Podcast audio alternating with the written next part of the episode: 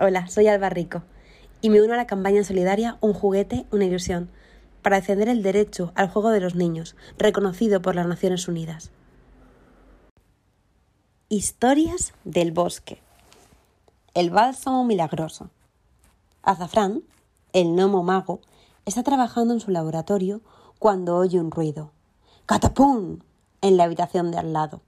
Corre a mirar qué ha pasado y se encuentra con Menta, su ayudante, sentado en el suelo y debajo de un frasco volcado que gotea un líquido amarillo muy espeso sobre su cabeza. Menta, exclama el gnomo mago. ¿Qué ha pasado? ¡Ay de mí! Quise agarrar esa jarra de ahí arriba, resbalé y me caí. Y en la caída tumbé el frasco y se ha derramado sobre mi cabeza lo que tenía dentro. Ya lo veo. Es el bálsamo antinariz colorada del gnomo catador. Vamos, levántate y levanta la cabeza. Apenas han transcurrido unos minutos cuando el gnomo mago escucha un alarido en la estancia de al lado. ¡Ay! ¿Pero qué sucede ahora? refunfuña enojado. Corre a mirar y se queda sin habla. Porque Menta, que tenía muy poco pelo, pero muy, muy, muy poco pelo, Ostenta ahora con un tupido mechón de brillantes rizos que le cae hasta las cejas. Me ha crecido el pelo, exclama alegremente Menta.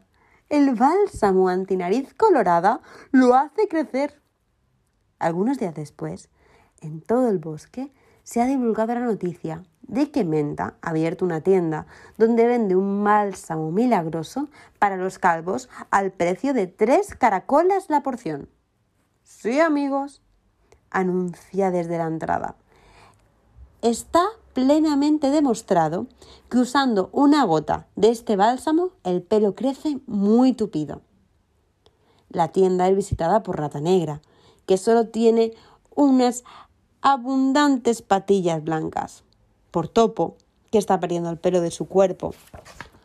También Zorro, con su cola raída, y Cuervo, y Rana, que como de costumbre anda metiendo las narices en todo.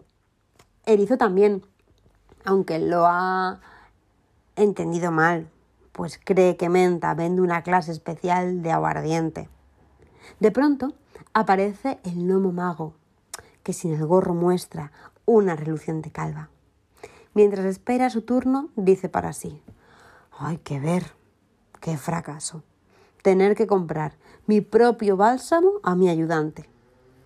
En pocos instantes, todos tienen pelo abundante por el cuerpo o una buena mata de cabello. Todos están emocionadísimos. Pero a los dos días, Menta se quita el gorro para peinarse y muy sorprendido se da cuenta de haberse quedado calvo otra vez. Pero ¿dónde está mi hermoso cabello?